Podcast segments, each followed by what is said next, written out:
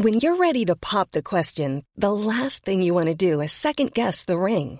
At Bluenile.com, you can design a one of a kind ring with the ease and convenience of shopping online. Choose your diamond and setting. When you find the one, you'll get it delivered right to your door. Go to Bluenile.com and use promo code LISTEN to get $50 off your purchase of $500 or more. That's code LISTEN at Bluenile.com for $50 off your purchase. Bluenile.com code LISTEN. Se van acercando las vacaciones y si tienes un bebé en casa, seguro que te preocupa cómo organizar sus comidas durante los viajes, los días de playa o las salidas a la montaña. Una opción cómoda y muy socorrida son los potitos de Nutriben, porque saben cuánto te preocupa dar a tu bebé tarritos nutritivos y con todas las garantías. Los potitos se preparan aquí en España con los mejores ingredientes, como frutas, verduras, carnes o pescados, y solo emplean aceite de oliva virgen extra. Esos ingredientes tal cual se trituran, cocinan y se envasan al vacío para su correcta conservación. Y ya sabes que igual de importantes son los ingredientes que lleva un alimento como los que no lleva. Los potitos de Nutriben son tarritos que no contienen sal, azúcares añadidos, almidón, colorantes, conservantes, gluten o aceite de palma. Recuerda que los únicos potitos son de Nutriben. Gracias a Nutriben y a su marca Potitos por apoyar los buenos contenidos en este podcast.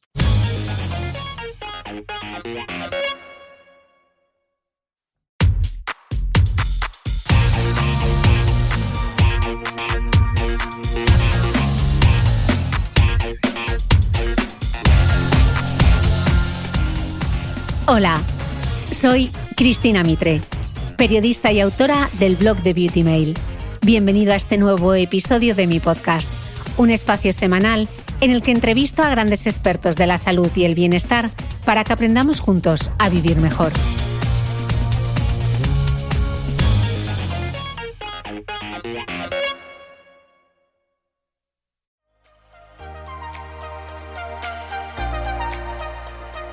Este episodio va a ser un regalo para muchas, muchísimas seguidoras de mi invitado de hoy que no habéis parado de pedir que lo trajera al podcast. Por fin tengo aquí conmigo a Héctor Núñez, más que reconocido por su apodo en redes Cosmetocrítico, que a mí me suena un poco a nombre de superhéroe. Y es que realmente Héctor, farmacéutico experto en cosmética y dermofarmacia, tiene poderes. Es capaz de divulgar sobre cuestiones complejas de ingredientes, formulaciones o pHs y de hablarte sobre la gluconolactona, el ácido tranexámico o la niacinamida, logrando que lo entendamos todo y además que nos riamos a carcajadas. Y lo más importante, nos empodera a todas. Nos convierte en consumidoras de cosmética informadas, capaces de decidir por nosotras mismas lo mejor para el cuidado de nuestra piel.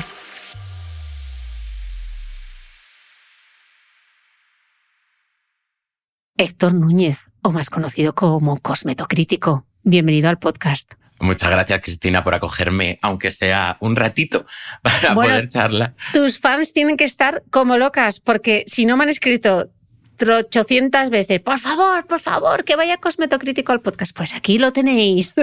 Y además que no se cortan, ¿eh? Esto es Bueno, maravillosas. Y aparte es que tienes un libro, Manual de Cosmética Aplicada, belleza sin filtros, como yo digo, al natural como los berberechos, que es una auténtica maravilla. Así que de verdad, dejad de preguntar por el Instagram, compraros el libro de Héctor, lo vamos a destripar un poquito hoy, porque es que no queda una duda sin resolver. Yo hoy tengo como 25 o 300 millones de curiosidades para hablar contigo, Héctor. Si no, al final lo que he intentado hacer en el libro, pues es uno, eh, resumir, o sea, resumir, agrupar para que sea más fácil a la hora de buscar cuando tienes dudas todo lo que hemos hablado durante cinco años en, en redes. Y luego, aparte, lo que a mí me hubiera gustado saber, pues cuando acabas la carrera de farmacia o te haces un máster, sí que hay muchas cosas que, que no tocas. Que, y entonces te toca ser autodidacta.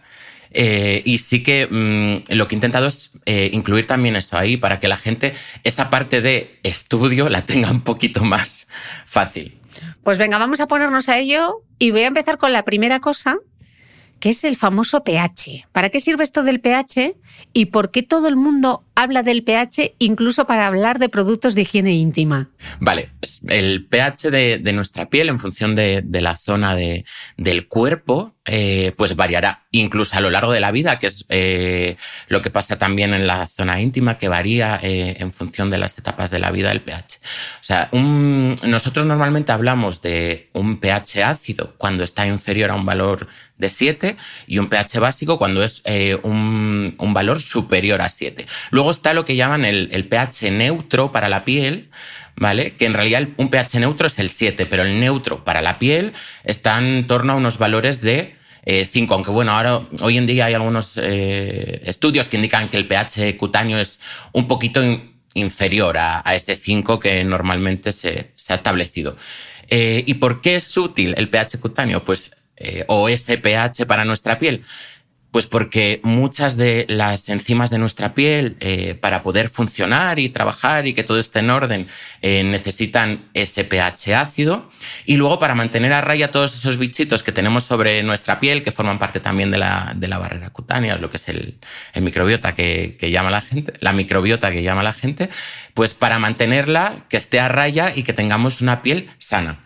Y luego también el pH es importante a la hora de eh, formular cosméticos por ejemplo. O sea, eh, hay ingredientes que no son estables a pH cutáneo, tienen que ir un poquito por encima, otros que para que ejerzan su función, como son eh, los ácidos eh, esfoliantes, tienen que ir a un pH inferior, en aproximadamente de, de 4, y otros que para que hagan su función tienen que ir a un pH alcalino, como por ejemplo un pH básico, como son las cremas depilatorias proponer ese ejemplo. De acuerdo, ya veremos luego con ejemplos por qué era tan importante empezar esta entrevista hablando del famoso pH.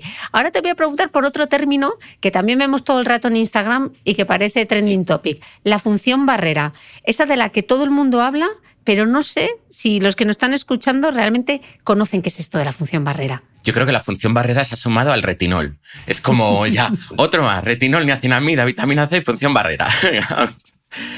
La función barrera eh, normalmente sí que es verdad que queda un poquito por encima y se hace referencia por encima, sobre todo cuando nos referimos a las ceramidas eh, o ingredientes que van a mejorar la hidratación cutánea. Pero sí que es verdad que eh, nuestra función barrera es mucho más, más amplia. ¿vale? Por un lado, funciona como portero, decide lo que entra y sale de nuestra piel.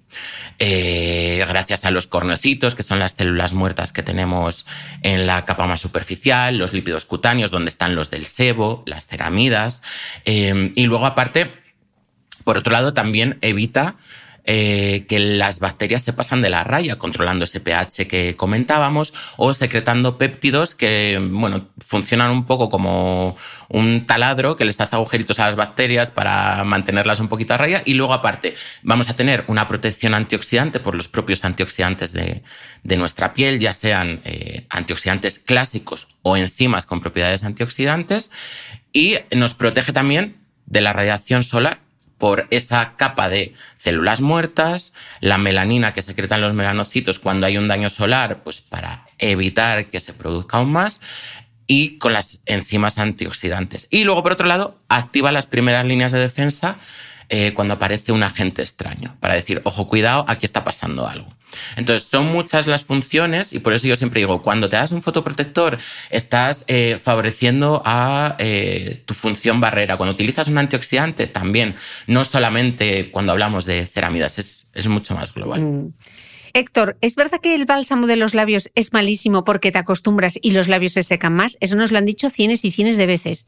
Sí, yo creo que, eso es, uno de los grandes mitos. O sea, porque más bien eh, no es que eh, los labios se sequen más, es que te acostumbras. Quiero decir, eh, tú te aplicas el bálsamo, lo sigues utilizando y te acostumbras a que tus labios estén suaves, hidratados. Y claro, cuando dejas de utilizarlo, pues porque ya te da pereza o se te olvida dos semanas, pues los labios vuelven al estado original. Entonces dices, ostras, eh, qué mal tengo los labios ahora después de haber utilizado el bálsamo. Y es como, no, guapa, es que no te acuerdas de cómo los tenías tampoco al principio. Y luego hay gente también que espera milagros, que se da el bálsamo una vez al día y, y, al cabo de dos horas se lo ha comido y no reaplica más. Entonces espera que eh, por aplicarlo una vez al día y comérselo como si fueran doritos, luego eh, vaya a mejorar el aspecto de los labios y eso no es así. Espera que a mí ahora Dime. Ahora me ha dado un ataque de cosmetofilia y yo necesito ponerme bálsamo en los labios, aún estoy hablando contigo. ¿No te pasa que de repente te dicen, ay, necesito la crema de manos, necesito, yo tengo como 50 cosas aquí encima de mi mesa? A mí con los labios me pasa mucho. Luego me enseñas las tuyas. Eh, siguiendo con los labios, Héctor, ¿es necesario esfoliarlos? No es necesario esfoliarlos. Hay que tener en cuenta que al final eh, la piel de los labios es mucho más finita que la piel de nuestro rostro, ¿vale? Entonces, si lo estamos esfoliando, estamos favoreciendo eh, a, dañar esa piel y que presente mayor deshidratación, más deshidratación, mayor sequedad, ¿vale? Eh, siempre es mejor utilizar un bálsamo a diario, varias veces al día, para que esas pielecillas, que suele ser lo que nos puede incomodar, eh, por esa hidratación se vayan desprendiendo de forma natural. Ahora bien, el modo boda, bautizo, comunión, tengo una cita, tengo pielecillas, ¿qué narices hago? Porque claro, si me pinto los morros, aquello va a quedar fatal. Bueno, en ese caso, esfolialos, pero como algo puntual. Eso sí, habiendo utilizado los días previos vaselina para que se desprenda mejor y luego después de haberlos esfoliado y cuando ya pase el momento cita, evento, lo que sea, continúa con el uso de, de un bálsamo, vaselina, lo, lo que quieras. Mm. Pero como algo puntual, y obviamente que si tienes herpes, heridas o cualquier cosa esta, nos olvidamos de esfoliar, por supuestísimo. De acuerdo. Un consejo que se da mucho, que yo lo he leído tropecientas veces también, el contorno de ojos debe aplicarse en la zona alta del hueso del pómulo. ¿Tú? ¿Qué te, ¿Se te ponen los pelos como escarpias cuando escuchas este consejo? A mí me hierve la sangre porque dice esto. Es que ya es como rozando el sentido común. Yo también lo oía, ojo, yo cuando estaba haciendo la carrera también lo oía y yo decía, ah, ¿y cómo será que me lo aplico en el pómulo y eso tiene efecto en el párpado. O sea, a mí me parecía magia. Digo, bueno, pues será así, pero luego llegas y dices, esto no tiene ningún sentido. O sea, eh, no puedes aplicarte un contorno de ojos en la zona del pómulo y querer mejorar la ojera vascular que está prácticamente en, el, en la zona del, del lagrimal. O sea, es imposible. Es como decir, tengo una mancha en la frente, me voy a aplicar el despigmentante en un pie y luego esperar que la mancha de la frente se te aclare. Entonces, no, hay que aplicarlo en el contorno de ojos, o sea, en los párpados. Eso sí, eh, no vamos a ser brutos, un contorno de ojos no es un colirio, vamos a respetar una distancia mínima con la línea de pestañas, medio centímetro. ¿Vale? Porque luego sí que es verdad que los productos hoy al final gesticulamos eh, y nos tocamos por todos lados y acaban migrando. Entonces, pues respetamos un poquito una distancia con la línea de pestañas, pero aplicamos en todo el párpado. Y luego está la otra de que, el, de que el párpado se cae, que esa también la he oído mucho. Que el párpado se cae por usar crema de... ¿Cómo, cómo? Si lo aplicas, si lo aplicas en el párpado superior, el párpado se cae. Esa es otra que yo tampoco le encuentro la explicación. Mira a ver si hay algún estudio científico, como me preguntan ahora por Instagram. Lo que sí preguntan mucho es si hay que aplicarlo en el párpado móvil y también el tema de la protección solar, si hay que utilizar protector solar en los párpados. Eh, vamos por partes. El contorno de ojos en el párpado móvil, pues oye, si eh, estás utilizando un contorno de ojos con retinoides o con ingredientes que, para mejorar las arrugas ¿no? y la firmeza, pues oye, eh, el párpado superior también pierde firmeza, ¿sabes? Que luego se nos acaba encapotando el ojo. Utiliza, por supuesto, el contorno de ojos también en el párpado superior. Y luego lo que comentabas de la fotoprotección, es que aquí es un poco engorroso. Quiero decir, hay gente que las texturas del fotoprotector no le van a gustar en la zona del contorno de ojos o que les va a picar en el contorno de ojos. Entonces, ¿habría que utilizarlo? Sí. Em, otras opciones, la gafa de sol, a lo martirio. Esto todo el día puesta. Eh, pero que a veces es un poco inviable. Pero por lo menos en, la época de verano, que estamos más expuestos al sol, pues, por, lo menos eh, intentar subir un poquito el fotoprotector sin llegar a meterlo tanto y utilizar gafa de sol. Mm. Héctor, siempre que hablamos de cosmética, alguien en algún momento pregunta esto que te voy a preguntar y te voy a pedir que te mojes un poco. Venga, va. Eh, ¿Los parabenos y los filtros solares son disruptores endocrinos? Y pregunta, explica qué es un disruptor endocrino. Mójate. Vale. O sea, yo en la definición de disruptor endocrino, aquí yo cojo la de la Organización Mundial de la Salud. ¿Vale? O sea, me mantengo en términos neutros. O sea, lo define como una sustancia exógena, es decir, que no pertenece a nuestro propio organismo, ¿vale? Y que altera la función del sistema endocrino, causando un daño. A día de hoy existe evidencia suficiente para decir que los filtros solares y los disruptores endocrinos eh, perdóname, los filtros solares y eh, los parabenos son disruptores endocrinos. No, pero aquí estamos hablando de ciencia, quiero decir, todo evoluciona. Es que los, eh, blancos y negros a mí me sientan muy mal. Y parece que eh, hoy en día todo tiene que ser blanco o negro. Y no se puede decir una cosa primero blanco y luego negro o decir que es gris y ya iremos viendo. Entonces, en función de cómo vaya evolucionando la evidencia, pues veremos si son o no son. A día de hoy, no, podemos estar tranquilos utilizando fotoprotectores y productos con parabenos. Sí, quizás dentro de 50 años nos tengamos que comer nuestras palabras con esto y con 500.000 otras cosas, ¿sabes? Pero ahora de momento podemos estar tranquilos. También hay que tener en cuenta que no es lo mismo algo aplicado vía tópica que ingerido o que inhalado. ¿Sabes? Aquí las vías de exposición y las cantidades también cuentan. Yo es que, por ejemplo, utilizo un cosmético porque me guste su textura, su sensorialidad o por los ingredientes activos. Yo no me paro a mirar si tiene parabenos o los filtros que tiene, porque la cosmética está regulada. Entonces, mm. en función de cómo evolucione todo, se irá regulando. Mm. Vamos a seguir hablando de conservantes también, ya que hemos mentado a los parabenos. Te voy a mentar otra cosa que yo he visto mucho en Instagram y vamos a ver si, si iluminamos un poco. Vale. A todo el mundo le gusta ahora, se ha puesto a leer INCIS, a interpretar que es la el INCI es la etiquetita que mm. viene detrás del cosmético con los ingredientes que lleva o a veces aparecen en las cajas. Y hay una regla, que es la regla del, eh, del fenoxitanol, que es uno de los conservantes que mm, eh, muy usado también como los parabenos. ¿Qué es la regla del fenoxitanol y es una, una chorrada o realmente es interesante? Explícanoslo. Como tú has dicho, el fenoxitanol es un conservante, ¿no? Y eh, lo que pasa es que su límite máximo en un cosmético es del 1%. Entonces, esa gente utiliza esa regla para saber si hay ingredientes que se encuentran por debajo del 1%. Pero esa regla tiene boquetes muchos boquetes. Porque primero hay un montón de ingredientes que son totalmente funcionales por debajo del 1% como puede ser los retinoides, el ácido hialurónico, el salicílico, no tienen por qué estar por encima de un, de un 1% para funcionar. Segundo, tenemos que tener en cuenta que en un cosmético están los conservantes que nosotros a la hora de formular ese cosmético añadimos para que tenga la función conservante en el cosmético y luego los conservantes con los que el fabricante de las materias primas nos vende esa materia prima. Y esos conservantes también puede aparecer ahí el fenoxitanol y tú cuando haces el cosmético, ese fenoxitanol va a estar en modo homeopático, por así decirlo. ¿Vale? Entonces, eh, no sabremos nunca si el fenoxitanol que está ahí es el que añadimos nosotros a la hora de formular o el de las materias primas. Y tercero, si lo utilizamos como conservante de un cosmético, eh, suele ser combinado con otros conservantes. Y, es muy raro que esté justo al 1%. Suele estar por debajo. Eh, y ya sabemos que todo lo que está por debajo del 1% en un listado de ingredientes lo podemos reorganizar eh, como nos dé la real gana. Entonces no tiene ningún sentido porque yo puedo tener el fenoxetanol porque es de una materia prima.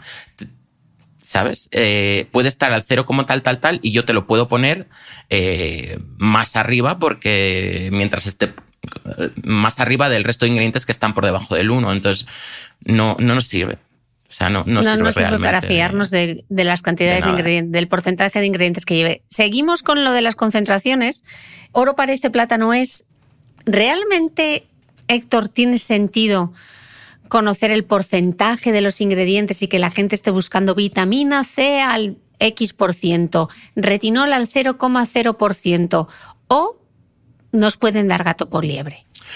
Hay en ciertos, eh, en ciertos ingredientes que sí puede ser útil. Por ejemplo, lo que comentabas, vitamina C, eh, niacinamida, retinol, eh, más que nada, sobre todo en los retinoides, para ir avanzando y no despellejarte a la primera, todas estas cosas. Pero hay en otro tipo de, de, materias primas o ingredientes que a no ser que te dediques a la cosmética o estés metido un poquito en este mundillo, es complicado porque como consumidores es difícil que sepamos a qué concentraciones están hechos los estudios de eficacia en vivo de esa materia prima para que tú luego a la hora de comprarlo tengas la misma concentración. ¿Sabes? Eh, obtener acceso a esa información del fabricante es complicadísimo a no ser que alguien te lo cuente. Entonces, eh, también habrá marcas que te digan eh, el nombre, por ejemplo, de la materia prima, ¿vale? El nombre comercial con el que se vende la materia prima, vamos a llamarlo Apuchuchu, eh, que es marca registrada, y luego otras marcas eh, que no tienen autorización de ese fabricante o que no quieren decir cuál es el, nombre de esa materia prima y te digan la mezcla de ingredientes de la materia prima. Entonces no te sirve realmente de nada. Mm. Es que es, muy complejo. Claro, entonces, si no me sirve la regla del fenoxietanol, si no me sirve guiarme por el porcentaje de ingredientes, leches, Héctor, ¿cómo me compro yo una crema si yo lo que quería era comprarme una buena crema con buen precio y que me funcione? Te compras mi libro, entonces lo entiendes mejor. No, a ver, eh, hay en ciertos ingredientes, que es lo que te comentaba, que la transparencia eh, está bien, está guay, sobre todo ahora que eh, muchos en redes divulgamos y te puedes hacer un esquemita, oye, pues de tal a tal tanta concentración. Yo con los derivados de la vitamina C tengo publicaciones donde más o menos te, te orientas. y estoy a favor de ese tipo de transparencia, pero ojo, Siempre hay algún listo que utiliza esa transparencia para confundir al personal. Por eso digo que, eh, oye, intenta eh, utilizar marcas que te generen confianza, que te transmitan, que te aporten algo más que venderte un producto. Mm. Porque vender está muy bien, eh, pero también hay que comunicar y ser honestos. Yo es que soy de esa película. Bueno, tú en el libro explicas, de hecho, que muchas veces pensamos que cuanta más concentración de, por ejemplo, de un antioxidante, mejor. Mm. Y de eso también tienen culpas algunas marcas que se saltan las recomendaciones incluso desde el fabricante de la materia prima, ¿no? Claro, sí, porque los fabricantes de, materias primas siempre te dan un rango de concentraciones a las que se considera óptimas para utilizar el producto, unos límites inferiores y unos superiores, eh, que normalmente los superiores suelen ser a los que están hechos eh, los estudios de, de, eficacia en vivo de esa materia prima. Pero esto yo creo que ha pasado sobre todo mucho con la vitamina C, porque te acuerdas, pues cuando empezábamos en redes, oye, la vitamina C tiene que estar entre un 5 y un, la pura, tiene que estar entre un 5 y un 15% para eh, obtener los mejores resultados, si es 15% mejor. Entonces, muchas marcas sacaron productos con vitamina C. Eh, al, pura al mercado eh, y luego vino las marcas que, eh, como la vitamina C a la hora de formular es un poco engorrosa y a la hora de la estabilidad, porque se degrada, se pone marrón, lo que todos ya sabemos, pues dijeron, vale, vamos a hacer eh, productos con vitamina C, pero con derivados, en vez de con vitamina C pura, con derivados, y los han sacado para que la gente asocie las mismas concentraciones que los que había de vitamina C pura, cuando los derivados normalmente tienen estudios de eficacia entre el 3 al 5, generalizando. ¿Vale? Entonces, claro, luego nos vienen sorpresas de reacciones cutáneas, nos sensibilizamos a algún ingrediente o no toleramos bien el producto. Mm. Entonces, todo un poco con un poquito de, sentido común. No hace falta una niacinamida al 50%, ni un polvo de niacinamida, ni andar mezclando y jugando. Sí, que esto no es el que minova. Eh, vamos a darle un poco de mm, tensión, expectativa al podcast y luego te voy a preguntar por una guía de la vitamina C, pero vamos a seguir con otros temas, así que el que quiera descubrir cómo hay que comprarse bien la vitamina C, que se aguante un poquito la gana, que tengo otras cosas que te quería preguntar. Esto te lo ha preguntado para Gallifante, estas preguntas de Gallifante que estoy seguro que te han hecho 50 millones de veces. Héctor, estoy con la crema tal o con el serum o con lo que sea, el tratamiento X y no veo resultados. No noto nada. Y yo le preguntaría, ¿estás utilizando los ingredientes adecuados? Quiero decir, porque aquí, por ejemplo, el ácido hialurónico. ¿Cuánta gente todavía hay que piensa que el ácido hialurónico es folia? Porque es un ácido y que no lo pueden utilizar en verano. O que el ácido hialurónico le va a penetrar hasta la dermis y le va a borrar las arrugas. Y es como, no, no ves resultados si no utilizas los ingredientes eh, para lo que quieres mejorar. Entonces, primero lo que hay que tener claro a la hora de establecer una rutina cosmética siempre es qué es lo que quiero mejorar y qué ingredientes me pueden ser útiles y tenerlo muy claro. Luego, aparte, eh, tu cuerpo con la edad se va volviendo vago. Quiero decir, en nuestra piel convive la producción con la destrucción. Cuando somos más jovenzuelos, pues están equilibrados, pero cuando vamos envejeciendo, la destrucción va ganando y la producción va disminuyendo. Entonces, eh, tu cuerpo no produce más de lo que destruye. Entonces, sí, las cremas te van a dar un empujoncito, pero la respuesta va a ser menor. Y luego, con relación a lo anterior, eh, es normal también que el, cambio más visual cuando utilizamos un cosmético sea en, en los primeros meses, tampoco al mes. Quiero decir, vamos a darle tres meses, pero sí lo vamos a ver eh, mejor durante los primeros meses y luego ya no va a haber más cambios porque, por así decirlo, ha llegado como eh, a un tope. Está como manteniendo. ¿Eso quiere decir que no está funcionando? Sí, sigue funcionando, pero el cambio más importante se ha producido al principio y que ahora estamos manteniendo los resultados, por así decirlo. Y luego también las expectativas, que es el gran problema. Yo creo que la publicidad ha hecho muchísimo daño y a todos nos pasa que vemos anuncios y yo a veces lo veo, digo, las arrugas mm, disminuyen un 70%, 70% que longitud, área, superficie, 70% eh, de las usuarias que lo utilizaron dijeron que les disminuía las arrugas, ¿sabes? Entonces mm. ahí es complicado. Mm. Me ha apuntado esto una cosa que dices en el libro que me parece genial. Dices, cuando plantees un presupuesto cosmético, has de tener en cuenta no cuánto te vas a gastar en la compra, sino cuánto te va a durar. Esto es muy importante. Ahora me lo vas a elaborar. Y otra cosa que dices, no todo está en simplificar rutinas, sino en la cantidad de producto que utilizas, porque en nuestra mente se ha fijado el cuanto más mejor. Esto, qué importante es y cómo lo pasamos por alto, Héctor. Eh, sí, y esta es una pregunta que es eh, constante, ¿no? Eh, de la gente utiliza más productos. O sea, en realidad mm, no es que se esté dejando una millonada en los cosméticos, pero es que gasta más cosmético además del que debe. O sea, hoy en día la oferta cosmética es muy amplia. El handicap del precio está totalmente difuminado. Aquí hay, hay cosméticos para todos los bolsillos. O sea, eso está, está clarísimo. Obviamente hay productos caros por los que yo no pagaría lo que vale y baratos que tampoco los utilizaría. Pero eh, sí que es verdad eh, que cuando vamos a comprar un cosmético así, el primer desembolso nos puede parecer caro, eh, pero luego tenemos que saber, eh, tenemos que plantearnos, vale, esto es relativamente caro, vamos a poner 30, 40 euros, nos puede parecer caro, pero ¿cuánto nos va a durar? O sea, porque un serum de 30 mililitros, si utilizas tres gotas y lo usas una vez al día, son cinco, cuatro o cinco meses. Mm. A no ser que te lo eches a chorro, que ahí el más mejor también. Eh, hay muchas que son asiduas al, al, chorrazo. Toda la pipeta entera en la cara, no se me absorbe, ¿no? Es que te estás pasando. Entonces, a lo mejor esos 30 euros divididos entre cuatro meses no es tanto, ¿sabes?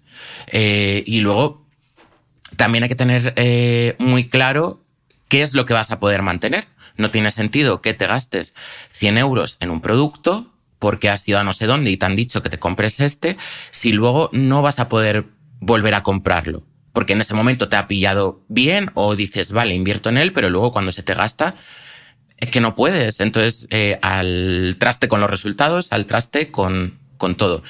Sí que es el sentido común al final. Mm, que a veces es lo que menos abunda. Vamos a entrar en el tema de las rutinas. Please, échame una mano, papi, porque aquí sí que tenemos un cacao maravillado eh, espectacular. Entonces, por empezar por el principio, Héctor, sí. ¿qué es lo importante o qué deberíamos priorizar a la hora de establecer una rutina cosmética? Porque muchas veces, claro, recibimos tantos impactos, vemos tantas cosas en Instagram que nos entra el FOMO, ¿no? Lo necesito todo. Vamos a poner orden y vamos a echarles una mano. Vale, yo a la hora de establecer una rutina cosmética sí que diría, uno, que quieres mejorar, que lo hemos comentado antes, eso es indispensable, si no sabes lo que quieres mejorar, pues pide ayuda a alguien, porque, o eso es que eres muy indecisa, porque hay, primero hay que tener eso claro, después eh, estamos ante una piel grasa, o ante una piel seca. Quiero decir, vamos a adaptar un poco las texturas de los productos que elijamos con los ingredientes que nos interesen para lo que queremos mejorar en función de nuestro tipo de piel. Bueno, pues una piel grasa, pues me voy a por texturas un poquito más ligeras, más geles, tal, y una piel seca necesitamos un aporte eh, mayor de lípidos. Eso por un lado. Y luego los puntos clave eh, a la hora de establecer una rutina o lo indispensable, que yo creo que toda la gente que habrá participado en tu podcast hablando de cosmética te lo habrá dicho. Uno, la limpieza indispensable. Eh, parece una chorrada, pero es clave a la hora de, mantener una correcta. De hecho, yo siempre digo que un buen limpiador eh, es mejor a veces que una hidratante. Quiero decir, eh, a veces utilizamos limpiadores demasiado agresivos que van a alterar nuestra barrera cutánea y van a, a, provocar a la larga una deshidratación. Entonces, busca limpiadores que sean suaves. Si un limpiador te reseca la piel, no es para ti. Si tienes dudas, pues tienes crema, o sea, tienes una piel seca y, nada, y no aciertas, tienes cremas limpiadoras, aceites. Hoy en día hay de todo. Y luego el fotoprotector. a diario para evitar la generación de radicales libres, destrucción de colágeno, que dará lugar a arrugas y luego también la aparición de manchas. Porque siempre se nos olvida el cáncer de piel, entonces ya, pues. Mm. Otro lío monumental y que suele ser pregunta muy habitual. ¿En qué orden se aplican? Porque mm, hay veces que es como, pero antes el contorno, el serum, la crema, la protección solar antes, el maquillaje, eh, cacao. Tú hablas en el libro de una jerarquía a la hora de aplicar los cosméticos. Hablas de ingredientes eh, y por importancia y por afinidad. elabóranos un poco esto. Yo creo que lo elaboro, pero lo simplifico, porque a lo mejor puede ser un poquito embrollo. Vale, al final es un poco lo que se ha dicho siempre. O sea, comenzar aplicando los productos que son más ligeros, más acuosos, que suelen corresponder con tónicos, esencias, lociones, continuar con serums y finalizar con cremas. Lo, que las cremas tienen un mayor contenido en, fase grasa. ¿Por qué lo planteo así? Eh, obviamente porque los productos más acuosos normalmente contendrán ingredientes que son solubles en agua.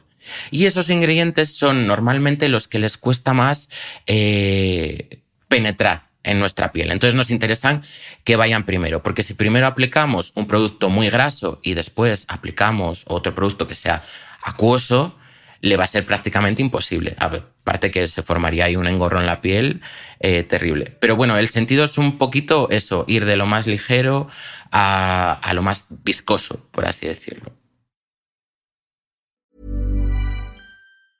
Ever catch yourself eating the same flavorless dinner three days in a row?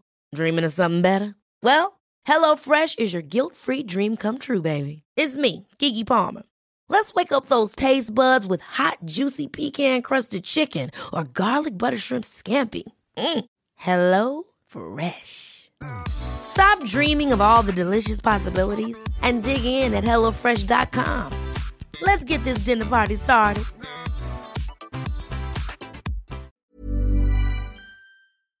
¿Sabías que los bebés son capaces de autorregularse y comer lo que necesitan? Hasta el primer año, la leche ha de ser su alimento principal, bien sea lactancia materna o artificial, y poco a poco podrán ir probando diferentes texturas y alimentos. Ahora, con buena temperatura, a todos nos gusta salir más de casa, y en verano pasamos mucho tiempo fuera, en la playa, la montaña o recorriendo el mundo. Si tienes un bebé que ya ha empezado con la alimentación complementaria, para esos momentos puedes contar con los diferentes tarritos que ofrece Potitos. Hay recetas para bebés desde 4 y 6 meses y solo llevan ingredientes como frutas, verduras, carnes o pescados que se trituran y se envasan tal cual. Los potitos de Nutriben son tarritos seguros, fáciles de conservar y transportar, ya que no necesitan refrigeración, tan solo mantenerse en un lugar fresco. Se calientan en microondas o al baño María, sin conservantes ni azúcares añadidos. Gracias a Nutriben y a su marca Potitos por ser nuestro mecenas del mes.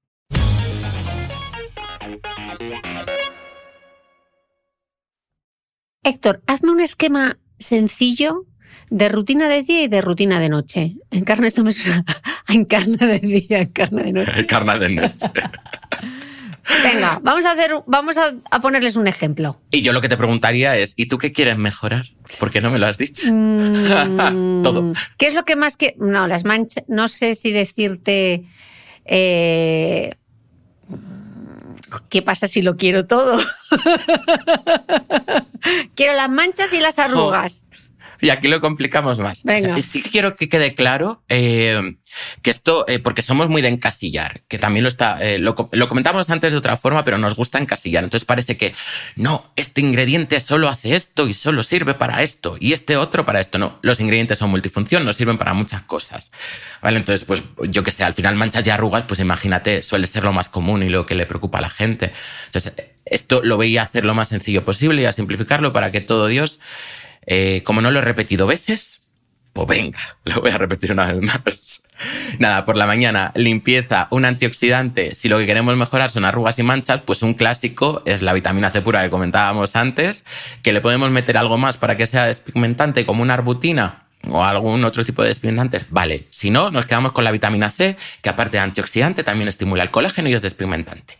¿Vale? Después el fotoprotector, porque el fotoprotector, eh, si queremos mejorar manchas y arrugas, es indispensable.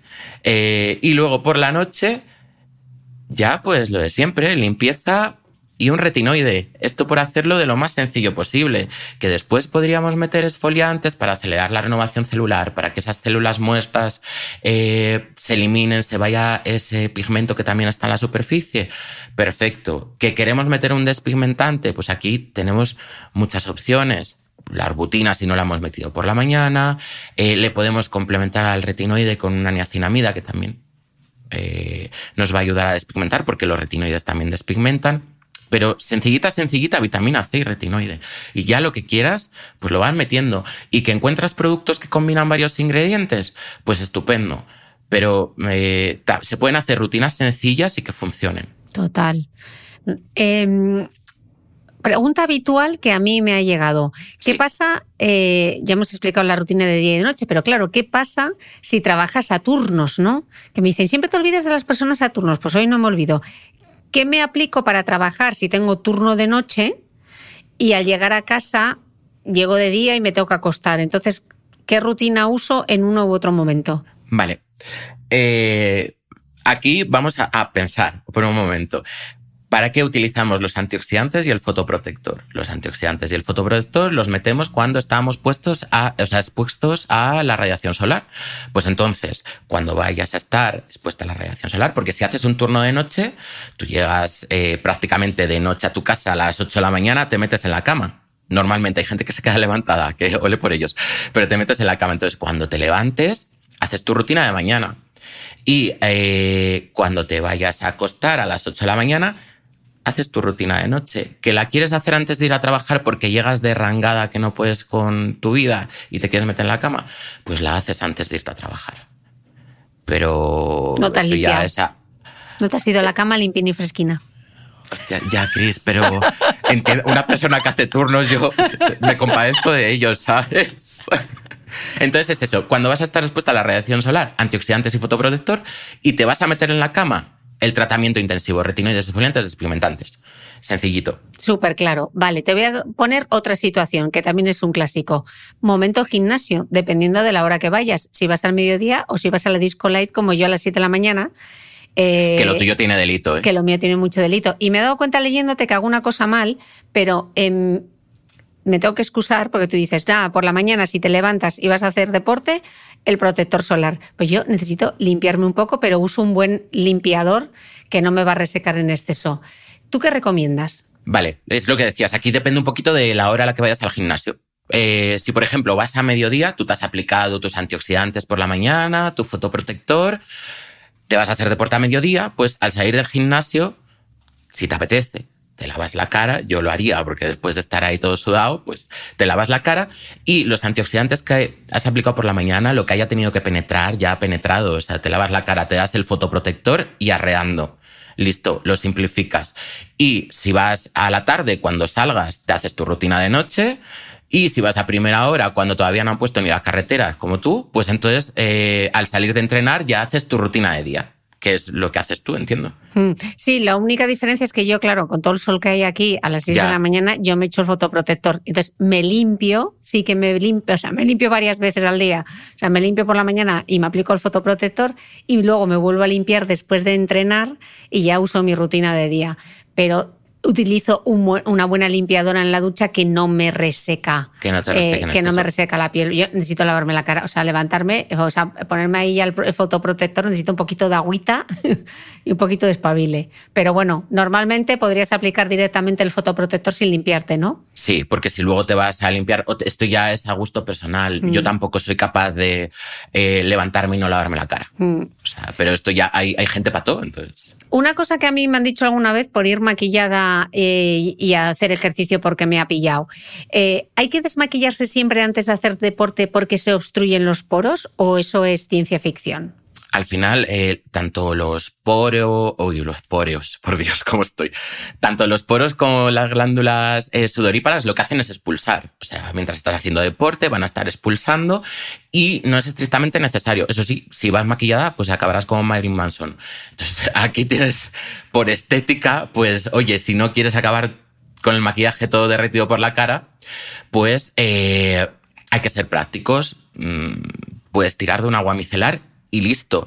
Pero estrictamente necesario no es. Pero es que es algo estético. De acuerdo. Pregunta habitual, eh, Héctor, ¿necesito una crema después del serum? Y yo ahora, como soy medio gallego, pues te diría, ¿esa crema que aplicas lleva algún ingrediente que te interese para complementar la rutina?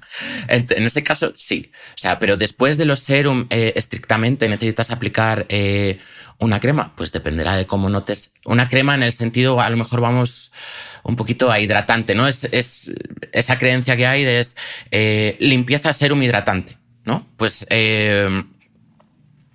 si notas la piel confortable después de aplicar el serum y aplicando el fotoprotector, por poner un ejemplo, no sería estrictamente necesario. Si lleva ingredientes esa crema eh, para lo que estás buscando mejorar, adelante. Que los puedes encontrar todos en un serum, pues tira por el serum. De acuerdo. Y ahí nos ahorramos unos eurillos también, que no está. Y tiempo, y tiempo, que el tiempo es dinero también. Bueno, aunque los serums suelen ser más, suelen ser más caros, porque suelen decir que, que tienen más ingredientes activos. Suelen decir, pero eso es otra de las mentirijillas. O sea, puedes encontrar una crema con los mismos ingredientes que, que un serum.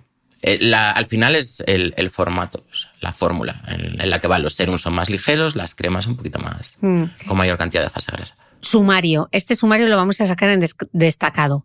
No es necesario cambiar de ingredientes cosméticos como de bragas, porque la piel no se adapta. Sí que hay que adaptar la rutina a lo largo del año porque tu piel no es una bici estática. Héctor Dixit. Me encanta esta frase. No, sí que es verdad que eh, al final la piel cambia con nosotros, cambia en función de la época del año, va cambiando con la edad.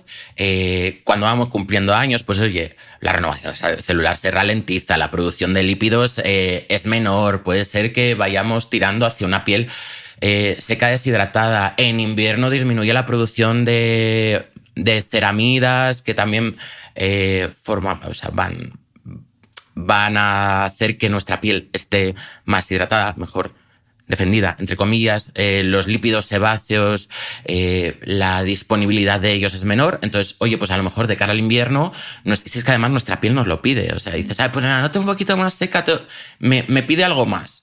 ¿No? Pues es eso. Y luego, por ejemplo, si en verano te tiras eh, todo el día en la playa eh, o al aire libre haciendo deporte, lo que sea, pues prioriza antioxidantes, antioxidantes y fotoprotector, no tanto productos de tratamiento eh, tipo retinoides, esfoliantes, eso déjalo para invierno. Entonces es ir moviendo un poquito, pero sí que es verdad que la piel no se acostumbra a eh, los ingredientes cosméticos. De acuerdo.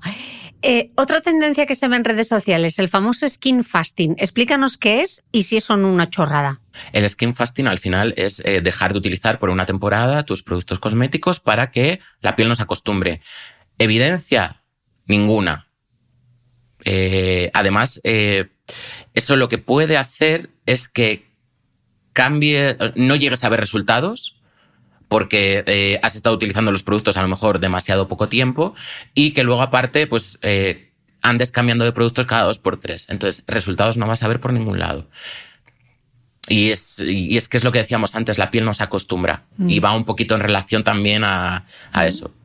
Insistías antes que hay dos cosas súper importantes en cualquier rutina, la limpieza y la fotoprotección. Entonces te digo, ya Héctor, pero es que yo no me maquillo, entonces necesito limpiarme la piel, ¿para qué? Sí, hombre, y no utilizas fotoprotector tampoco. O sea, ni fotoprotector ni maquillaje, ¿vale?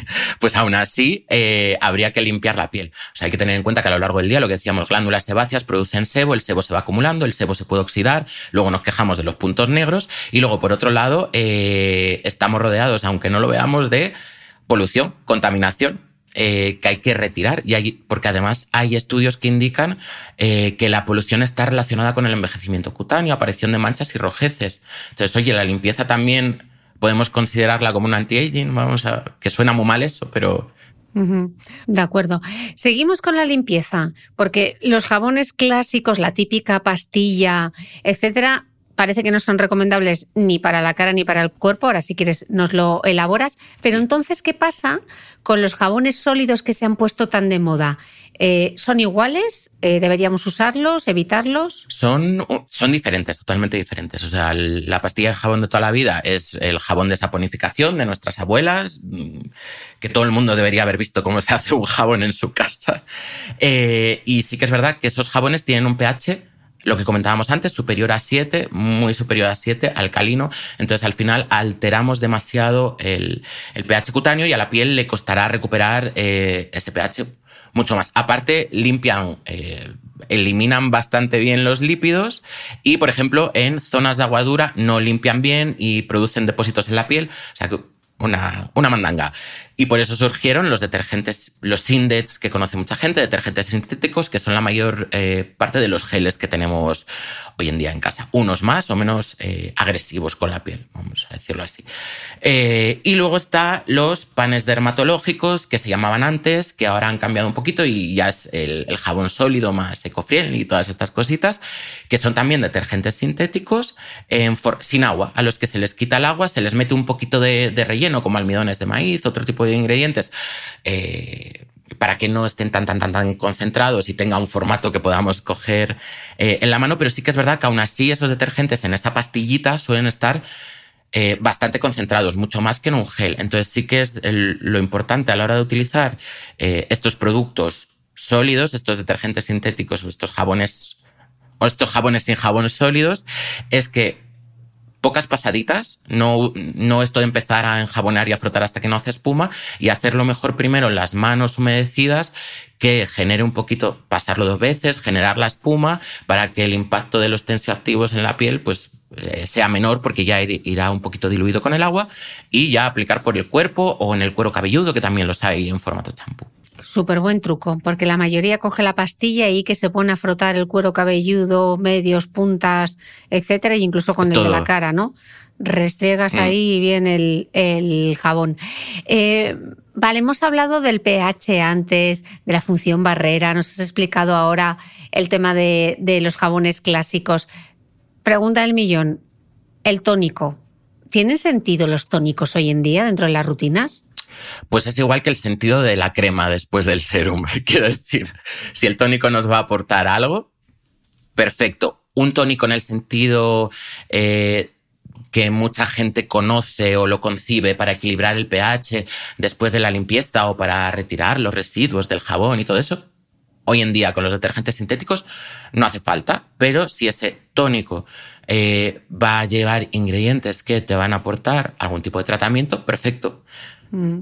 Mi madre ahora está muerta porque lo que le gusta a mi madre un tónico, yo recuerdo el Sorisa cuando yo era pequeña, que en el Instituto de Belleza Aranda se hacían los faciales y se vaporizaba ahí el tónico.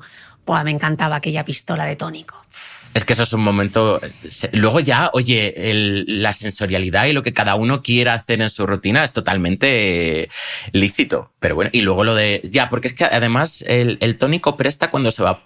Yo soy de los que les gusta el tónico cuando es en spray. Ah. También vaporizado. Era, un gustazo. Es que aquella pistola, el Sorisa, yo no sé si al otro lado hay algún esteticista que nos esté escuchando, eh, a mí me encantaba. Era como vaporízamelo, vaporízamelo. y ahora tengo un bote que es como de estos de, jardinero, que haces así con presión y pulveriza.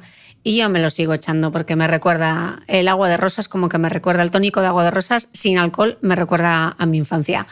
Así que nada. Yo mira que recomiendo aplicarlo con los dedos y a mí es algo que me cuesta. O sea, por aquello de no gastar, no hace falta disco, pero la cosa de pulverizar tiene su, su aquel. Tiene su aquel. Em, vamos a entrar con el tema de los antioxidantes, que esto se, eh, ya estaba creando yo un poco ahí de expectativa, de hype que dicen mis sobrinas. Vamos a entrar, porque todo el mundo habla de los antioxidantes. Pero Héctor, ¿son necesarios? ¿Qué hacen en realidad? ¿Cómo sé yo cuál es el más adecuado según mi tipo de piel? ¿Cuál elijo? ¿La vitamina C, la E? Eh, ¿Qué lío? Los antioxidantes al final eh, lo que van a hacer es contrarrestar el efecto de los radicales libres, ya sean los que genera nuestro propio cuerpo o los de la radiación solar, porque recordemos que un fotoprotector no protege al 100%, siempre deja pasar radiación solar, eso es importante. Y lo que hacen más o menos es sacrificarse por nosotros, o sea, por nuestra piel, así, es sencillo. ¿Son indispensables? No, lo único indispensable es el fotoprotector. También podemos buscar fotoprotectores que muchos incluyen algunos antioxidantes porque también em, le dan un boost a la fotoprotección, eh, mejoran un poquito la, la fotoprotección y si es buena idea introducirlos, pues sí, todo depende de lo que nos queramos complicar. Y en cuanto a antioxidantes, pues es que antioxidantes hay muchísimos, pero por simplificarlo un poco, los que más conocemos, pieles mixtas grasas con tendencia acnéica, por así decirlo, uno de los clásicos. Niacinamida, como derivado de la vitamina C, el sodio ascorbil fosfate que mejora imperfecciones también. Los dos nos ayudan a bajar la inflamación un poquito y a sebo regular. En una piel fotoenvejecida, pues nos podemos ir al clásico de la vitamina C pura. Ese sería, por no complicarnos, ¿eh? que luego esto puede haber muchas variaciones. Y, por ejemplo, en una piel seca, pues podemos tirar por, por una vitamina E, porque lo que comentábamos, que producen menos sebo, el sebo es el que aporta a nuestra epidermis, la capa superficial de la piel, la vitamina E, pues le aportamos ese extra. Eso sería así un poquito mm, de forma general. De acuerdo. Has mentado la vitamina C, así que vamos a meternos en faena. Las cuatro cosas básicas para elegir una buena vitamina C. ¿En qué me fijo? Dame un checklist. Por un lado, que venga en un envase que minimice el contacto con el oxígeno, ya sabemos, y que lo proteja de la luz, porque la vitamina C es inestable, ya sea Airless o un, gotero de estos marroncitos, aunque ahí el contacto con el oxígeno es mayor. O en ampolla, ¿no? o en ampolla. Vale. Claro, en ampolla también. Concentraciones entre el 5 y 15%. Aquí a gusto del consumidor, lo que quiera buscar y elegir. Que nos digan que la concentración de ácido L-ascórbico, que eso es importante, porque en el INCI, en el listado de ingredientes, vamos a ver ascorbic acid, pero no sabemos si es eh, todo ácido del ascórbico o la mezcla racémica. ¿Por qué es importante el ácido del ascórbico? Porque es, eh, por así decirlo, el que es eh, biológicamente activo. ¿Vale? Y luego, aparte, que venga acompañado de eh, otros antioxidantes como la vitamina E, para intentar estabilizarla un poquito, la vitamina C. Y otra cosilla a buscar, que sea en forma nidra, que no contenga agua, la fórmula, o que si viene eh, con agua, que su, que su pH esté pues 3, 3 y medio. Pero claro, eso hará también que lo que le pasa a la vitamina C, que como se formula esos pHs, no todas las pieles lo toleran. Mm. Tú sabes lo que están pensando ahora al otro lado, ¿verdad? Que digan un producto. claro, ahora van a decir, vale, Héctor, fenomenal lo que me has contado, pero chavalín, ¿cuáles te gustan a ti? Pues yo los tengo puestos todos en mi Instagram. que vayan a verlo. No, no solo. yo es que al final. Eh, el motivo por el que empecé en redes era para que la gente pudiera elegir con conocimiento, pero por ellos mismos, sin tener que decirles eh, tú eh, un, producto porque luego te dirán, no, porque recomiendas ese, porque no sé qué, eh, ¿sabes? Y que en función también de sus posibilidades puedan elegir, que al final una persona te esté diciendo lo que tienes que usar. Para ti no tiene ningún... Esto es como cuando estudiabas. Te ponías a estudiar, no entendías nada hasta el momento que tenías que aplicarlo. En el momento que lo aplicabas decías, anda leñe, pues es igual. O sea, que yo te diga productos no va a servir de nada porque no te va hacer autónomo en tu día a día cosmético, por así decirlo. Me parece muy buen consejo. Eh, Héctor, dos cosas que yo he leído en tu libro y que me han dejado un poco patidifusa. Mm, he leído, em, aporta hasta 20 veces más de vitamina C un serum que un suplemento. Oh my God. Sí, esto me refiero a que en la, epidermis, en la capa más superficial, que este es el punto importante. Eh, con un serum se consiguen concentraciones mucho más altas que cuando es con un suplemento. Vale, hay que tener en cuenta que cuando tenemos, tomamos un suplemento, eso tiene que ir por el sistema digestivo, absorberse en el intestino, recorrer todo el cuerpo, esa vitamina C se va a ir utilizando y luego tiene que ir a la dermis, porque los capilares solo llegan a la dermis, que es la capa intermedia, luego salir por ahí y llegar a la epidermis, eh, llegar a un churro. Entonces, por eso se dice que eh, por vía tópica se, se, se alcanza muchísimo, muchísima más concentración. Es solamente por eso. Es, de acuerdo, me ha parecido curioso. Y luego yo, claro, tengo a los léntigos ahora eh, que me dicen, ¿pero qué has hecho? ¿Qué has hecho? Porque explicas que tanto en melasma como en léntigos solares se presentas manchas rojeces, como es mi caso en el escote, que por eso me he hecho un IPL. Es mejor evitar el resveratrol. Y yo estoy dándole al resveratrol como si no hubiese un mañana. Fatal. Bueno, fatal ya te he dicho que aquí blancos y negros no hay, entonces voy a intentar elaborarlo un poco. Vale, se ha visto que tanto en léntigos como en melasma, obviamente en rojeces, ¿vale? Están aumentados los capilares eh, sanguíneos. ¿Qué pasa? Que el resveratrol se ha visto que tiene propiedades angiogénicas, eso quiere decir que estimula la formación de capilares. Por lo que por precaución yo diría que eh, mejor evitarlo. Ahora vamos a otro melón. ¿Tiene el resveratrol estudios de efecto despigmentante? La respuesta es que sí, pero siempre combinado con otros ingredientes. Mm. Entonces, no podemos decir que sea por el resveratrol y no por los otros. Eh, esto también pasaba con la vitamina C, que por unos lados se dice que estimula la formación de capilares, pero en otros sitios se ve que no. Entonces, está un poco el lío. Yo, eh, el resveratrol en un principio recomendaría eh, evitarlo porque hay muchísimos más productos eh, por ahí en el mercado con, con antioxidantes. Hmm. Pero ojo, tampoco quiere decir que no tenga estudios experimentantes, si los tiene, pero combinado con otros ingredientes. De acuerdo. Entonces no podemos adjudicarle mucho. Ahora que nos van a dar la chapa con este tema, eh, ¿sirven para algo los anticelulíticos? Sirven, eh, depende de lo que cada uno tenga en su imaginación. O sea, quiero decir, la celulitis es algo totalmente normal. O sea, aquí yo Todas mis amigas tienen celulitis, no pasa nada. Nueve de cada diez, de eh, hecho. Una burrada. Sí, sí, sí, sí, sí. Por eso que es algo totalmente normal. Es lo que decíamos de los genitales más oscuros, que no pasa nada. Ya está. Ahora, eh, sí que es verdad que la celulitis eh, se encuentran afectadas principalmente es la dermis y, la, capa intermedia y la más bajita, la hipodermis, que es donde está eh, la grasilla. Hay una desestructuración del colágeno, se produce, está alterada la, la, microcirculación, se produce edema, hay aumento de tamaño de los adipocitos, de las células grasas y es como un poquito la pescadilla que se muerde la cola, porque lo que hacen unos afecta a los otros eh, y va empeorando. Entonces, un anticelulítico nos puede ayudar a mejorar el, aspecto, pero dentro de unos límites que tenemos que tener claros y también debemos saber eh, en qué etapa se encuentra nuestra celulitis. Normalmente se clasifica como en cuatro etapas, ¿no? La cero, que no existe celulitis, la uno, que se percibe eh, cuando se pellizca la piel, es el típico que vemos anuncio de alguien pellizcándose así la pierna, ay, qué mal estoy. Eh, y luego la etapa dos, que la celulitis se percibe de pie pero no tumbada y la etapa 3 que se percibe de pie, tumbada y todo. En una etapa 1 y una 2 nos podrían ayudar. Si estamos en una etapa 3 es mejor que consultemos con un médico si realmente nos preocupa a ver qué opciones hay, mm. ¿vale? Porque un cosmético eh, va a ser bastante complicado. En cuanto a los ingredientes a buscar, si quieres, doy así algunas pinceladitas. Eh, pues como decíamos, el colágeno está alterado. Estimuladores de colágeno. Nos vamos a los clásicos, retinoides, vitamina C y péptidos, si los encontramos, eh, que refuercen los capilares y mejoren esa microcirculación y el edema, el extracto de brusco, la hiedra, la escina, la cafeína. Y luego ingredientes que tengan un poquito de mm, actividad sobre la formación, el acúmulo de grasas, teniendo en cuenta que la grasa está en la hipodermis, una capa muy profunda y es bastante complicado, eh, pues cafeína, extractos de té, de café, de cacao.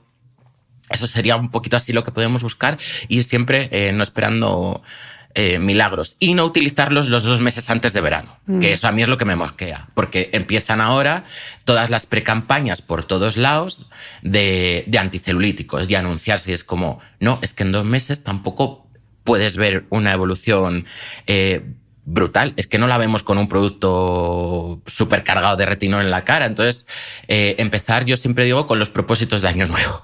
y luego no olvidarse del, estilo de vida, ¿no? También con, en toda la cosmética en general, ¿no? La dieta, el ejercicio, etcétera. Entonces, bueno, que gestión de expectativas como todo en la vida. Eh, Héctor, última pregunta. Eh, manual de uso y quizá disfrute, aunque yo los detesto, y como me preguntan mucho por los autobronceadores, y tú en el libro hablas de ellos, eh, háblanos de los autobronceadores, cómo, cómo funcionan, alguno que te guste en particular. O el, moreno betadine, que digo yo, porque al final siempre acabamos todos amarillos. A mí es que no me gustan nada. Yo los he utilizado alguna vez, tampoco es que... Lo típico que dices, ay, o te dice alguien, qué blanco está, y ya dices, mierda. El blanco es bonito, vamos a ponerlo de moda. Sí, sí, sí, sí. Eh, pero bueno, que si alguien quiere utilizar autobronceadores, eh, Primero, esto es lo que se ha dicho siempre. Los días previos, eh, insistir en el uso de cremas eh, hidratantes, favorecer el desprendimiento de las células muertas. Genial si esas cremas contienen urea o glicólico, porque así estamos haciendo también eh, una exfoliación. El día de antes, reforzar esa exfoliación con un exfoliante físico. Mira que no me gusta mucho, pero para esto es que no nos queda más remedio.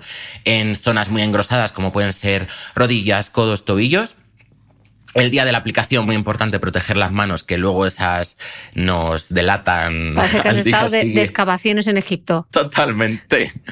Nada, embadurnar en vaselina, utilizar guantes de los que venden ya con aplicador, o sea, de los para aplicar el autobronceador, discúlpame. Y siempre comenzar eh, por, las, por la parte que quieras, pero dejando las partes que sudan más para el final, porque cuando te vas a estar aplicando el autobronceador, que encima suele ser en verano y hace calor, si comienzas por las partes que sudan más, cuando vayas al resto eh, vas a estar sudando, te habrá escupido, por así decir, la piel todo el autobronceador, te van a quedar chorretones. Entonces esas siempre dejarlas para el final, antes de aplicarlas, secarlas con una toalla o un, tisú, lo que queramos. Y eh, para las zonas con pliegues utilizar una, una brocha de pelo sintético de maquillaje que no quieras mucho, con menos cantidad de producto que para, que para el resto de, zonas, y difuminarla bien. Zonas con pliegues me refiero a rodillas, manos, mm. eh, codos, ¿sabes? Y siempre ropa vieja al final y la estrellita de mar durante muchas horas y no moverse. y luego, sí, la estrellita de mar. Si esto al final, luego si te mueves, eh, llegan los sustos. No me toques. y luego, si eres asidua al uso continuado, o sea, si los usas así de Pascuas a Ramos, pues no pasa nada. Eh, pero el uso continuado sí que es verdad eh, que esos ingredientes que van a hacer que se produzca esa reacción para dar coloración en las células muertas, pues generan radicales libres. Entonces, si lo utilizamos, pues cada cuatro días durante todo el año, pues oye, mete una corporal que lleve algún antioxidante para contrarrestar, pero poquito más. No sabía yo lo de los radicales libres con los, eh, con los autobronceadores, fíjate. Claro, por eso mucha gente dice, ¿son tóxicos? ¿Vendrá por esto ese mito? Pues no, no tengo ni. Pues a lo mejor sí, ¿eh? ahí sí que sí que me pillas, pero en la reacción que se produce, la reacción de, de Maillard para formar eh, esa coloración sobre las proteínas, pues al final es una glicación. Y ahí lo dejo, porque anda que nos ha hablado de la glicación, los ajes y tal. Entonces, bueno, por lo menos meter un antioxidante para contrarrestar un poquito. Mm. Yo soy partidario de no usarlos. Mm. Interesante esto que has contado para finalizar. Héctor, un último mensaje. Venga, despide tú el podcast. Eh, pues si te parece, Chris, despedimos el, podcast haciendo hincapié en, en, lo que para mí realmente tiene sentido de las redes sociales y por qué empecé en redes sociales, que es al final hacer al, al consumidor, a las personas autónomas, eh, que ellos puedan decidir por ellos mismos y que se salgan del rebaño. Que no hay que ir siempre en fila. Está bien ser oveja negra de vez en cuando, Héctor. Siempre. Yo he sido oveja negra desde el principio. y, aquí estoy, fíjate quién me iba a decir. Pues con este mensaje eh, tan bueno para despedir, Héctor Núñez, cosmetocrítico, seguidle en Instagram, echad un ojo a su libro Manual de Cosmética Aplicada. Ha sido un gustazo hablar contigo, he aprendido un montón y muchísimas gracias. Espero que repitas porque qué bien, hijo mío, lo has explicado todo. Vamos, de la P a la PA. Todo. Yo cuando quieras estoy disponible en mi cárcel de Pladur, ya sabes. Muchas Te mando un beso enorme. Un abrazo. Y a vosotros nos escuchamos de nuevo el próximo domingo.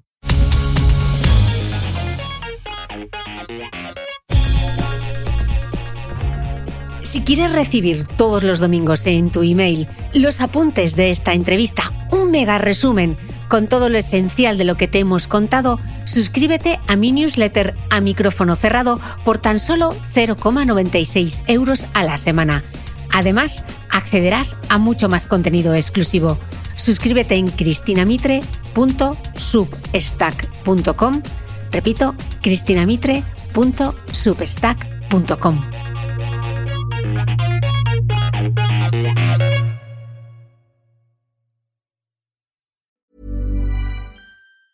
Ever catch yourself eating the same flavorless dinner three days in a row? Dreaming of something better? Well, HelloFresh is your guilt-free dream come true, baby. It's me, Kiki Palmer. Let's wake up those taste buds with hot, juicy pecan-crusted chicken or garlic butter shrimp scampi. Mm. Hello Fresh. Stop dreaming of all the delicious possibilities and dig in at HelloFresh.com. Let's get this dinner party started.